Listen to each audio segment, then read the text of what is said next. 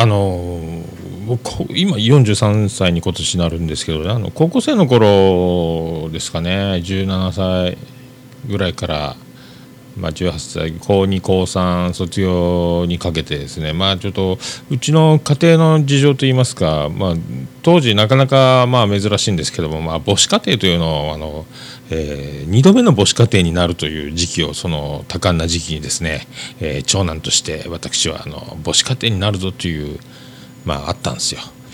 で、まあ、母子家庭になるぞということで、まあ、母子家庭になるという、まあ、ついでに、まあ、うちのもう今どこにいるか分かりませんけどあのうちの素晴らしいあの父親ですね、まあそのえー、通常なら、まあ、慰謝料だの養育費だのっていう話になりますけども、えー、残していたのは借金だけというですね、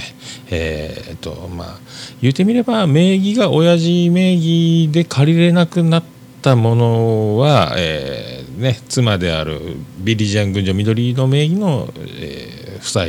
名義で、え、お金を工面するというまあ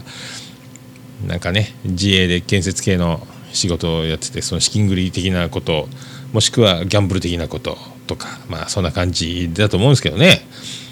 それの、えー、マイナスだけを残して、えー、借金残して消えたと。まあ、消えたというか、まあ、どこぞとどこぞで暮らすという形になったんですけども、まあ、そうなると,、えー、っとまあ、通常の両親のいる家庭とは違って、まあ、お小遣いもままならないと、まあまあ、テレビああテレビもねラジオもねね、そうレーザーディスクは何者だではないですけども、まあ、自分のことでもねイカ天全盛期のコピーバンドブームボーイブルーハーツなどなどですねジギーとか米米クラブとかみんなコピーバンドやってた、まあ、僕もやってましたけども、まあ、それバンド活動もありますし、まあ、小遣いがいるとみんなと同じように遊びたいぞということで、まあ、バイトをやっておりましてでバイトをやってたらですねえっ、ー、とまあ某大英、えー、アピロスのフードコートでラーメンやうどん屋なんかやっとったらちょうど見つかりまして、えー、と先生に「お前バイトは校則違反だろ」と「やめろ」と。先生待ってくれと。うちの家庭の事情知っとるやろと。勘弁せえよと。どないしてくれるんじゃいと。噛みついたわけですよね。金がいると。助けてくれと。なので先生あのもうじゃあお前もういい。見つかるな。えー、見つかるなと言われましてですね。まあそれでビリジャン群青緑のうちの母にですねどうすると？なんか見つからんまでないかと。ああうちの系列の今勤めてる会社の系列居酒屋があるけん夜働けと。ここで 居酒屋かと。やったらやないかっつもう時給かなり良くなるぞと。さやろない夜の長になるわけですから、まあ、居酒屋ですけど。でまあ居酒屋にそれでね2年3年3年生ですかね。まあ、居酒屋で働くようになりますと1個上のバイト仲間がですね、えっと、自慢するわけですよ。俺の親父親父というか親戚が、東京の全国に支店営業所のある建設系の会社の人事課の人事課長をやっていると。で僕は、えー、もうそこにコネクションを使ってもう今専門学校でね、えー、勉強はしとるけどももうあの何の苦労もなく入社できるんだと。まあ電力関係ですけどね。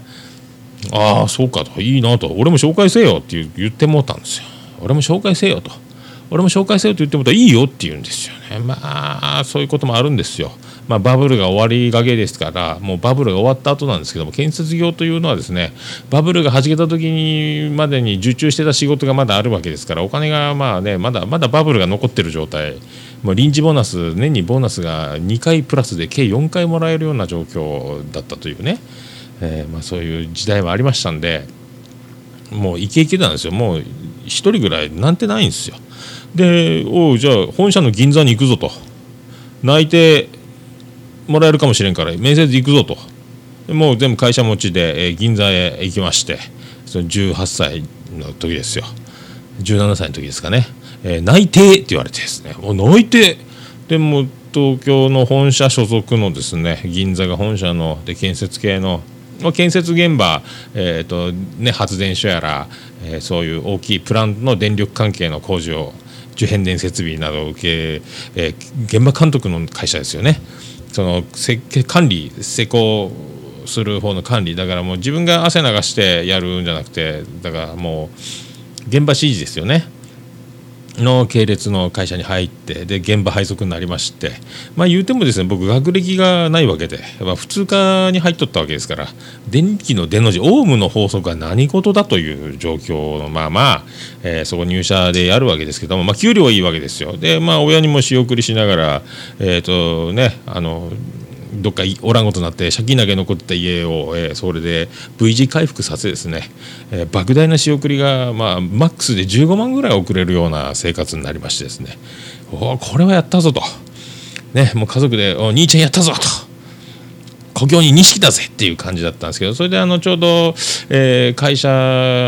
全然わかんないけど新入社員はまあちやほやされるもんですからまあねそのバブルの恩恵も受けというか、まあ、いっぱい20人か30人ぐらい入社しましたんでその中の一人として、まあ、どんどん辞めていくわけですよ。まあ、現場敵の現場というのはまあその荒くれ者がいっぱい作業員はいるわけでその上で監督さんという立場でやってその下に新入社員でつくわけですからもう荒くれ者に揉まれで事務所ではその上司と、えー、先輩にに、えー、叩かれ、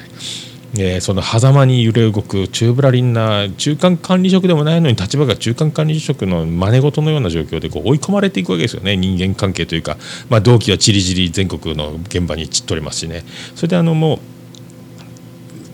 挫折というかですねまあもともとその電気関係の勉強してるわけじゃないですからもう周りは電気科卒、えー、大卒なら電気工学科卒、えー、年上なのに僕の後輩という状況はもう2年3年と続いていく挫折するわけですよ。もう全くちんぷんかんぷんなままもうやり過ごしてるわけですからね、まあ、穴を掘ったりとかペンキを塗ったりとかまあね上手になりましたけど。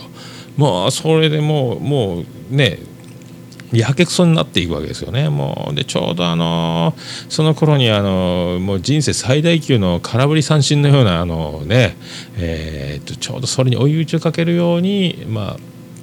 まあ、ちょっとした恋も破れもう地獄を見るわけですよねもう地獄といっても、えー、今の僕から見れば大したことないんですけどもその頃はもう精一杯地獄ですから、えー、それがだからもう二十何年前ですけどもそんなまあもうね人間関係そしてそのもう恋愛関係で知らない街で一人と。一人じゃないんですけども、まあ、孤独を感じてもう絶望的になるわけですよね。もうそんなもうボロボロになってでやけを起こしてちょっとあの、まあ、車で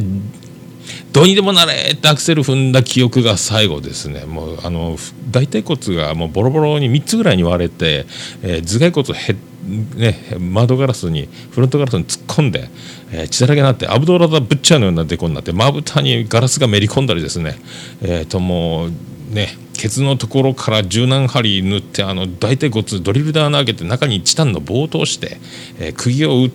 ビスで止めて1年後骨がついたら、まあ、だるま落としのように真ん中だけ大腿骨が飛んだような状況だったですからね、まあ、そんな大事故、まあ、やけを起こして失敗したなと。まあ、その、まあ、前後ですよ。揺れ動くそんな時代にですね、えー、ちょうどあの横浜のテレビを見てたらですねちょうどあのシーナンドロケッツがロックの好きなベイビー抱いてという、えー、シングルでアルバムリリースと。でプロモーションでバンバンテレビ出てたんですよ。でまあ世代的にはちょっと僕ちょっと上の世代になるんで僕らボーイブルーハーツジギーさっき言ったカッツェとかですねそういう米米クラブとかまあそういう、ね、時代がタイムリージュンスカイウォーカーズとかですね。まあそういうユニコーンとかはまあそういう時代だったんで、まあ、一つ上のお兄さんたちの世代のようなまあそういう世代のような、まあ、バンドであの中学校の時、えー、桑田佳祐主催の桑田バンド全盛の時に中学校の時にですねメリークリスマスショーというのが明石家さんまとか鈴木雅之とかボウイとか吉川晃司とかそれであのアン・ルイスとかですねであのセッションやってたんですよ。えドラムがもう3人ぐらいいたんですかね。パッパラー河合とか高橋まこととかみんなでドラム叩いてあのパラララパッパッパパラとかやってやってたんですよ。ローリン・ストーンズかなんかですかね、えそこでひときわですねサングラスで長身で布袋さんとかもいたんですよ。チャーとかもいましたけども。もうそひときわ、え、サングラスで革ジャンでレスポールでひときわ存在感のすごいえー、それが鮎川さんだったんですよ。で中学校の時にこのかっこいいギタリストは何者だって思ってたんですよ。でまあ全然その音楽には興味あるまだザ・ベスト10とか、まあ、歌謡曲全盛アイドル全盛ね、おにゃんこクラブ追っかけたりする時代だったんでわこかっこいいなと。ちょっと桑田バンド聴いてたぐらいなんですけどかっこいいなっていうまんま、えー、そういうあのまあ、福岡出身福岡ですげえなっていうところまで知ったんですけどちょうどあの大学生に勉強を教えてもらう機会があってその世代が ARB 世代とかメンタルロック世代広島の方だったんですけどいろいろ情報を教えてもらってあそうなんやって思ってたんですけどもそれがあのそのもう横浜でその社会人23年目もうグラングランの時ですよ、まあ、じっこったりしなんかね死にかけて生きててよかったなっていう時に、えー、シナロケを見てわすげえな福岡の福岡はかっこいいなと思って。ちょっと子供お子さんが生まれた時にそのロックが好きなロックの好きな「ベイビー抱いて」という曲が出てたみたいでで CD 買いましてまあそんな、まあ、まあ、でもまあそれぐらいっつったらそれぐらいまあ薄いんですけどね、まあ、シーナンドロケッツのシーナンドザロケッツだったですかね当時はですねそういうあの思い出が。まあ、あったんですけどもでその社会人夢破れまして福岡戻ってくるとですね、えー、と今度は私の、まあ、バンドのメンバーでもあるよね親友のお堤さんが、えーと、シーナンドロケッツのドラマーの川島さんのところで働いているという、えー、状況がやってまいりまして、えベガーズバンケットって今ライブハウス CB の前身ですね、まあ、そういう流れでまさかまさかのですねあのシーナンドロケッツのに薄いですけども、まあ、お堤さんを介しまして関わるという。であの私が、まあ、愛する妻のジェニファーと結婚した時の結婚パーティーもそのベガーズバンケットで、えー、オフィス向かいの向井社長をはじめですね、えー、温度取ってもらって結婚パーティーしてもらったり、えー、その二次会まであの、ね、川島さんには来てもらったりとか来ていただいてありがたいなと。まあ、思っておったりでライブハウス CB になりまして、まあ、さらにさらに今度でまあそのその前に僕レストランバーで展示働いた時も、まあ、そのおつみさんとか川島さんの、えーまあ、縁もありましてですね、えーと、シーナンドロケッツご一行が来たことがありましてですね。でその当時年上の料理長がもうちょうどストライク明太ロック部でもう僕も鼻が高が高々だったという思い出もあるぐらいのあの僕料理長から店長あのサインもらってきてもらっていいですか？僕大ファンなんですけど。ってマジで？じゃあお願いしてやると俺何様だっちゅうこともあったんですけどね。それであのサインもらいまして川島さんからですね「えー、捨てんでよ」とか冗談で言われまして「いやいやもうありがとうございます。料理長が大好きですね。料理長来て来て挨拶しやもうせっかくやけん」みたいな状況があった思い出がありつつですね。でライバース CB の周年記念のライブの時に、まあ、あのシーナンドロケッツがの、えー、30周年ですかね。でライバース CB も15周年かなんかちょうど重なったんですかね周年が。そんなイベントでライブハウス CB でロケッツライブは後の打ち上げをやるのにえっ、と発注来まして、えーと、桃屋の方で、まあ、ケータリングを、ライブが終わった後夜中になるけど夜遅くですけどちょっと食べ物出してくれんかという発注が来まして喜んでとなりまして。まあ、でロケッツメンバーにはあの通常の唐揚げとかサラダとか、まあ、桃焼きとかそのね取って食べる感じのやつをどっと並べてロケッツメンバーにはちょっと別に水炊きとかなんか鍋出してくれんかとああ出しますとでカセットコンロ持参で鍋出してであのね鮎川さんとか紹介してもらいましてまあ椎名さんもおりましたらもうロケツメンバーね鍋を、えー、振る舞うまあ、ちょっと取り分け係までやらせてもらってですね。で相川さんにも「おおそうかじゃあ鍋のオーソリティやね」とか言われて「いやいやとんでもないです。もうとと大したもんじゃないですけどすみませんありがとうございます」という感じで、まあ、そういう薄いですけど、まあ、薄いですけどそういうあの、まあ、おつみさんを介して、まあ、川島さんと、まあ、出会うことができてですねちょっとまあそのもうがっつりあのもう本当の番から比べればですねちょっともう全然あのちょっと申し訳ないんですけどもその、まあ、うっすらですねあの関わらせてもらったということがありましたんで、まあ、ちょっと、まあ、そのことをですね、まあ、せっかくあの私もこうやってポッドキャストやってるもんですから、えっと、これはですねちょっとコメント残しておかないと次にはいけないなというねえっ、とまあ今日はあの20日2月20日金曜日でございますけども、えーと、昨日は近親者家族葬その、えー、一昨日が木曜日が、えー、水曜日ですかがロック葬ということで、まあ、報道でバンバン出てましたけども、まあ、かなり2000人の方が集まられたということ、まあ、ありですね、まあ、先週の収録の翌日だったもんですからね。13日の金曜日が77回だったんで、まあ、ちょっとまあそういうことで。まあそので、まあ、100万年早いですけども私のようなものがですね。まあそういうちょっとまあそういうまあちょっとでも関われたというまあねいろんな出会いがあったっていうのを感謝したいということでまあそういうふうに、えー、言っておこうと。挨拶に返させていただきたいと。まあ挨拶じゃないですけどね。まあ、そんなこんなで、えーと、もうこの年になればですね今からはまあ出会いよりも別れのが多くなるかもしれませんけどもね、まあ、そうやってあの、まあ、残されたもの、まあ、僕もですねまだあんまり経験ないですけども超身近な母親とか家族がですねと別れるというのはまあ経験がないんでまだちょっとピンときてないっちゃピンときてないですけどまあでももうちょっとねなんとかこういろいろこういうことを察するにあまりあるところありますけどもね、まあ、これからまあそういうまあ年に入ってきたんだなと思いつつ、まあ、自分の番がまあ少なからずも来るということですしね、まあ、生きてる間本当あの相川さんも言ってましたけどぶっ飛ばしていきたいなっていう気持ちになりましたんであの、ね、ちょっと番組の路線とちょっと違いますけどね。まあ、そういうことでございますんで、まあ、そういうことで、まあ、元気よく第78回でございます。桃焼きの桃屋プレゼンツ。エコー。桃屋のおっさんの。オールデイズネポンと。間違った。ててて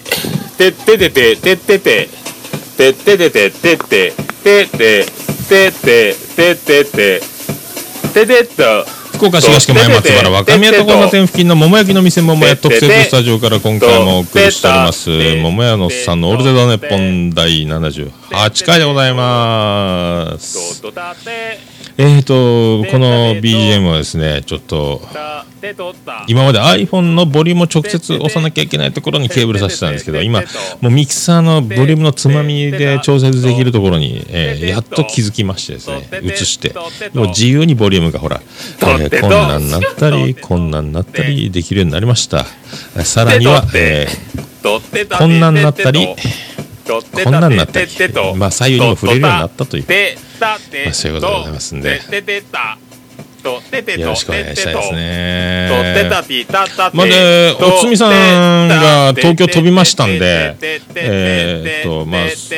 おつみさんがコメントを残してくれるかどうか分かりませんけどもね、まあ、なんか、その話が聞けることがあれば、聞きたいなとは思いますけど、ただ、ちょっと、まあいいや。まあ、ととてでとそういうことでございます。第78回でございます。よろしくお願いします。じゃあ一回曲入れます、えー、そんな曲。まあみんねまた朝は来るという歌でございます。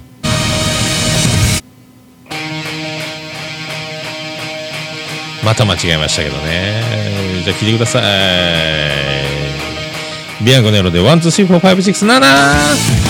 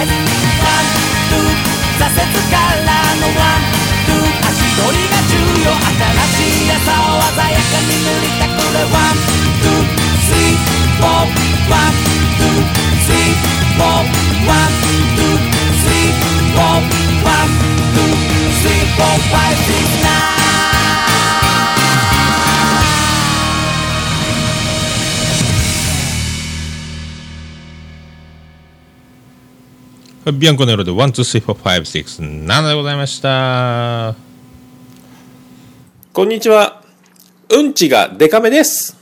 ねえ、君はもう巻きぐそじゃない。そんな顔に似ているだけ。うんちパック。ねえ、君はもう巻きぐそじゃない。桃屋のさんのオールデやっちゃいました。すいません。桃屋のおっさんのオールデイザネッポンでございます。第78回ということで、えー2月10あ2月20日の金曜日でございます。今時刻は1時になろうかということで割と早起きできまして収録しておりますとこの BGM のねこのいろんなあのガス抜けラジオさんのとこ聞いたら結構小さめで音流しますもんね。僕もだからそんな感じでこのぐらいにしとく。でもそれが iPhone のボリュームじゃないとできなかったのがもうミキサーでできるようになりましたんでやっとなんかいい感じじゃないかと思います。で前回の放送でまあ言ってたんですけどもケリーさん、まあ、初メールいただいてありがとうございますということでえ早速ですねケリーさんからなんとなんとですよ。お返事がいただきまして。えーこんばんはとケリーさんからいただきました。最新回拝聴しました。僕の名前を何回も言ってくださりありがとうございました。いえいえありがとうございます。本当ありがとうございます。マジで。嬉しい。恥ずかしい気持ちです。ということで。で僕もポッドキャストいろいろ聞いていまして番組で話されていた番組もいくつかは聞いておりますよと。この番組を聞いたきっかけはアートワークを見た時に印象的で気になったからですと。他の番組と比べてインパクトがあるので惹かれやすいと思います。今のも前のケロログ版のも良いアートワークと思います。はあありがとうございます。話が聞きやすいのと破天荒なジングルのアップテンポな感じがぼーっと聞いていても耳に入り込んでくるので聞き入ってしまう番組ですねと。無理のないペースで続けてくださいねと。ありがとうございました。ちなみに僕ケリーはこってこての日本人ですよ。これまたちなみにですが僕も細々とですがポッドキャスターをやっております。お互いに頑張りましょうということで。いただきました。ケリーさんありがとうございます。マジでありがとうございます。か丁寧に返事までいただけるとありがたいですね。まあ本当このアートワークエコー残ってますね。まあみんなイラストとかおしゃれなやつが多い中僕だけ顔バーン出してるんですよ。決め顔でですね。出してますけどもそれにまあなんじゃこりゃと興味を惹かれたということでございますよ。もう本当ね良かったですよ。まああの結構ポッドキャストもかぶったのがあると言ってましたけど、まあえー、と僕今月1回アメブロ更新するという今年の、まあ、プチ目標ぶち上げてますんでまた今回、えー、とブログ更新しますけど今度は僕の聞いているポッドキャストシリーズを、えー記事にしようかと思ったりしておりますんででクリックしたらその各ポッドキャストやホームページやブログに飛べるように、えー丁寧にリンクまで貼ろうという気持ちでおりますんで、まあ、今月中に更新すると思いますんでその辺もよろしくお願いしますね。本当ありがたい。ありがたい。話が聞きやすいと。破天荒なジングル。アップテンポな感じ。ありがとうございますね。もうね。内容は薄くをモットーにテンポだけを重んじて、まあ、やっておるこの番組に、えー、ドハマりしていただける方がおるということだけでも、まあ、やっててよかったなと思う次第ですよね。で最後ですよ。この気になる気になるね。細々とポッドキャスターをやっておりますということでうんと。同業者？ザ同業者やないかいと思ったんですよ。でずっとたどりましてですね。ずっとポッドキャストたどりましたら出てきましてツイートに。出てきましたよ。驚きましたよ。おもれきさんです。えっ、と主に日本の歴史のことを話すラジオ略しておもれぎということですね。歴史番組をやっておったんですよ。えっ、とあのまあ時代でいう時藤三郎のようなですね。あのあと壁ドンの昼顔の斎藤さんですか？斎藤匠っていうんでしたっけ？みたいな声の方と2人でやっておるんですよ。でですよ。びっくりですよ。歴史ジャンルポッドキャスト。1位です。1位の人が1位の人が。ねえ。この我がオールデイズ・ザ・ネッポンオールネポ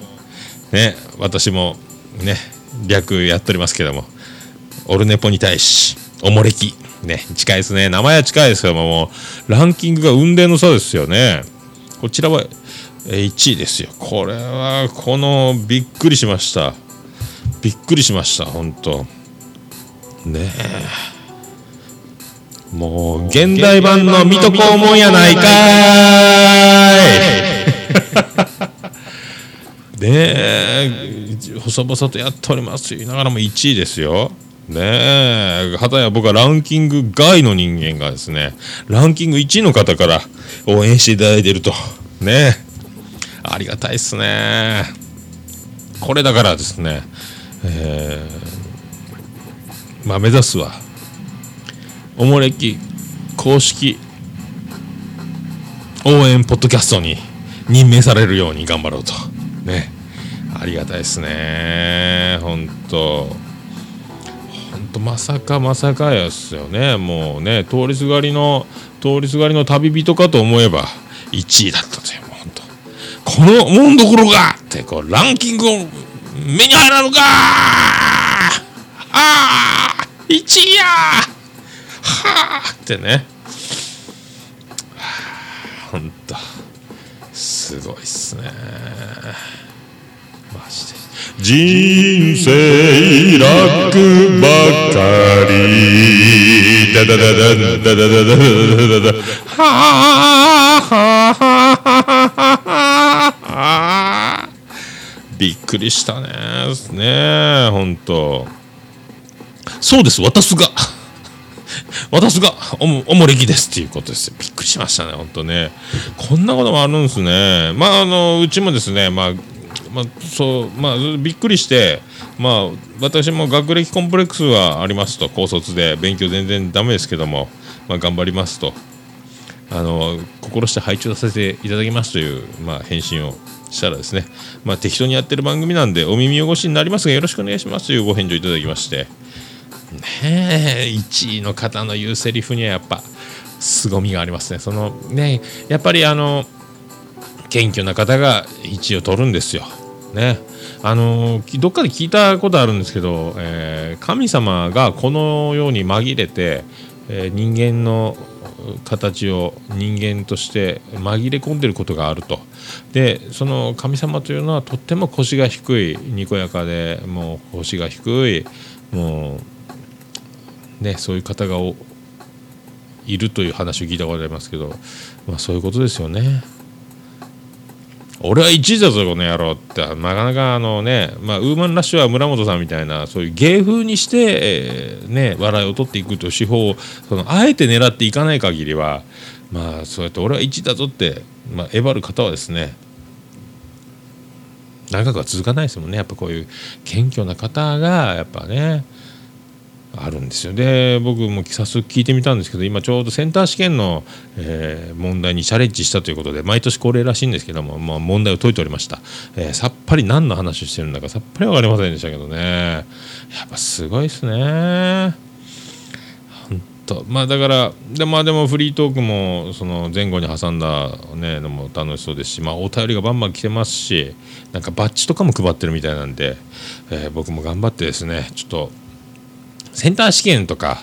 でテスト問題とか聞くと辛いですけどもちゃんと普通に歴史の話を広げて掘り下げていくこともやってあるみたいなんでえ次の回からですねまた楽しみにしていこうと。ねえびっくりしたね本当。えー、あ BGM が止まってますね。でどうします？これ BGM を動かす技が技がありました。ありましたね。これだ。レッツゴー。でまあそういうことですね。ちょっとずつ僕もまあ人見知りではありますけどもポッドキャストをやってるということで横のつながりがちょいちょい出てきてですねありがたいですよ。あと一つですねあのまああずおとあずましくない乙女たち30代あずましくない乙女たちというあの大人気ポッドキャストお化けポッドキャストがありましてえっ、とアリアドネさんと市垣さんという2人がやってる北海道札幌からお届けしている30代女子のですねもう大人気ポッドキャストがあるんですけどそこに憧れて沖縄の女の子たちが女子になれない女たちという、えーぶっちゃけトークを、えー体育会系女子という感じですかね。もう赤裸々に、えー多分結構カットして際どいとこそれでもカットしてるらしいんですけどまあ女同士で話すとこんなにえぐいのかというのを垣間見れるような番組がとっても面白いんですけどね。その番組にですねえー、と今最新回の第8回ですね女子になれない女たちという、えー、とポッドキャスト。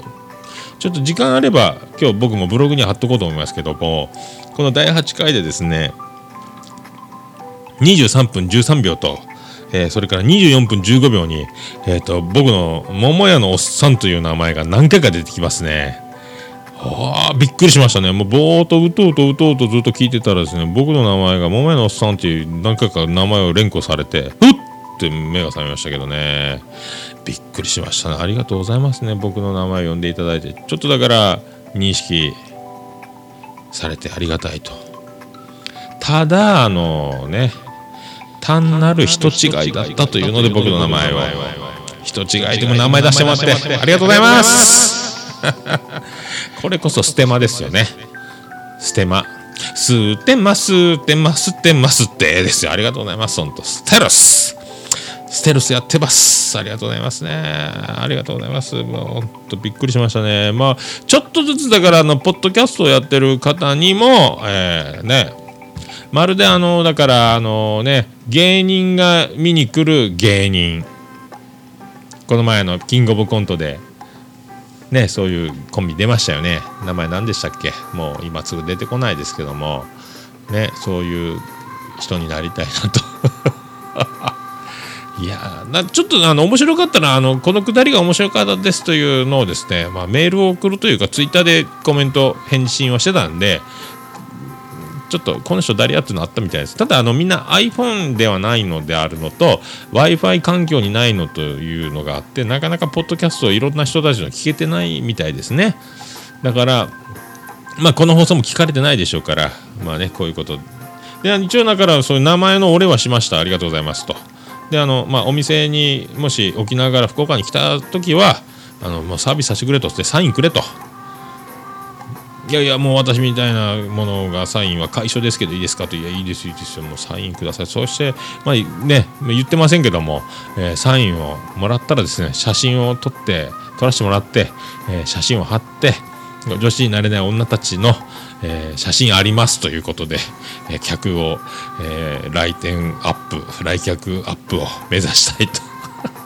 ね、これは得点リスナーにとってはすごい得点だと思いますのでね。女子になれない女たちのサインと、え顔写真、まあ、ちょっと引き気味のぼんやりした感じであのずるいぞっていう写真を撮るか100均でサングラス買っといてサングラスをかけてもらって顔を撮るかとかいろいろパターンはあると思うんで、えーね、顔出し NG の場合はいろんなパターンをしてそのシルエットだけでも撮らせていただきたいと。で色紙を貼っとえーとね、あのソフトバンクホークスの松田選手の横にビアンコネロのサインがあるんですけどその隣にでもですね貼らせていただこうかと思いますけどね。本当ありがとうございます本当。ねありがとうございます本当。ケリーさんもありがとうございます本当。で皆さんおもれき歴史を好きな方ですね。あのおもれきを聞いていただきたいと思います。そしてあの我が、えー親友でありますおつみさんがもう実証歴史大好き幕末ナビゲーターでございますから。ね。俺のことを高チュキちっちゃくと呼んでって言ってましたから。ねえおつみさん。幕末高杉さん大好き男みたいですから。ねえそういうもう歴史ならもう誰にも負けだよねって。誰にも負けないぜって。ねえ偏差値47の高校にあの首の皮一枚奇跡の合格を果たした男がですね歴史は誰にも負けないと言っておりますから。歴史は赤点取ったことないって言ってますからねね偏差値低い学校に奇跡の合格をした男が言ってます。ね まあね、そういうのもありますんで、まあ今度ね、80回でおつみさん登場しますんで、まあね、その辺のところもですね、あの、歴史、たまには、あの、歴史的な話も、僕はもう聞き手に一方的に回って、あの、おつみさんに、あの、おつみさん、歴史を語るの巻をお送りして、ね、これであの新しい客層がね広がるかもしれませんのでぜひおつみさんの番組も各週でやってとかね。ねえもうあの LINE で電話つないでですね LINE の電話で一方的にあのミキサーに差し込んで喋らせろということもあるんじゃないかと。ね思いますね。結構時間経ちましたね。あとですね、あの僕の、まあ、もう1年経とうとしてますけども、えー2014年3月8日にお届けした僕のおつみさんの結婚式で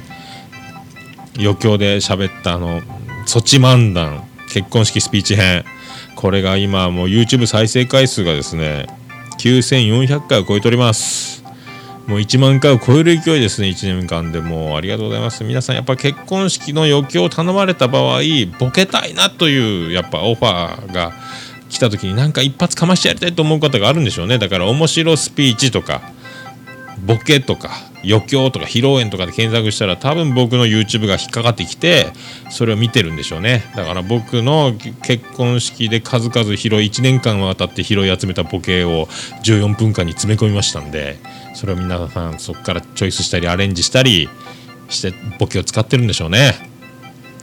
ねえありがたいですね。一応このポッドキャストのシーサーブログの方でも、親友へ捧げる披露宴スピーチみたいな回が、えーアーカイブすればですね3月ぐらいに多分載ってるんじゃないですか、えー音声入ってますんで去年の3月ぐらいのアーカイブを見ていただければいつでも聞けます。ねえ。ポッドキャストも多分購読すれば過去回聞けるんじゃないですかね。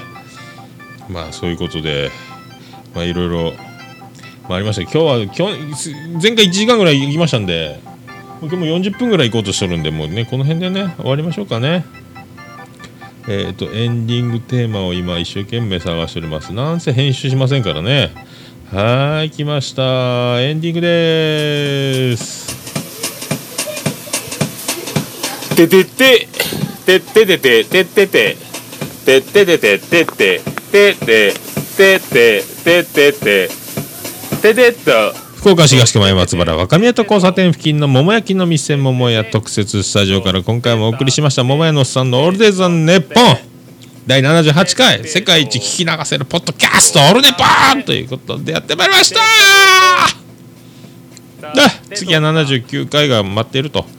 でまあいろいろですね人気ポッドキャストを見てると結構ホームページスタイルが多いんですよマジでね、まあ、シーサーブログから発信してる僕みたいなパターンの方も結構おられますけどだからですねいろいろ今調べてるんですけど難しいですねワードプレスっていうところでホームページを作りでロリポップとかいろいろなんかレンタルサーバーっていうのを安くで借りれると結構な容量でシーサーブログではまあ、年間6000円ぐらい払うんですけどもそれよりもだいぶ安い価格でレンタルサーバーもっとでっかい容量で借りれるみたいでそれでえホームページさえ作れれば、えそこにあの再生のやつをつけてそこで聞けてポッドキャストのリンクも貼れてとできるみたいなんですけどね。難しそうですねこればっかりは。こればっかりは難しそうですマジで。でもなんとかねでメールのドメインも取得できるサービスもプラスいくらで何十円か何百円かでできてだから、えーメールアドアドレスは alldaysthenepon.jp でお願いしますとかなんかできるみたいなんですよね。だからモベノスさんのオールデイズ・ザ・ネッポンのホームページも、えー、オルネポ .com ですとかいう感じでパッと開けたりすることができるみたいだしこれやりたいね。難しいね。でもね難しそうやな。まあなんとかねこれもやりたいですね。まあどんどんどんどんだからボイスレコーダー一発で撮ってたのがミキサーになったりマイクがついたりね、BGM 曲振りができるようになったりと進化をしていくとまた次が見えてくるものなんですもうこれでもう完璧終わりだと思ってたんですけどね。今ホームページが作りたいと。ホームページが作りたいなと、ね、だからレンタルサーバーがいると。でそういうホームページを作るそういうサイト的なものがあるというところまでは分かりました。ただパソコンの知識がないということで、ね、まあそういうちょっとずつ進化していくと思いますんで皆さんね。そういうことで。また次回お会いしましょう。そして夢で毎晩お会いしましょうアデです。福岡市東区若宮と交差点付近から全世界中へお届け。桃屋のおっさんのオールデイズ・ザ・ネポー。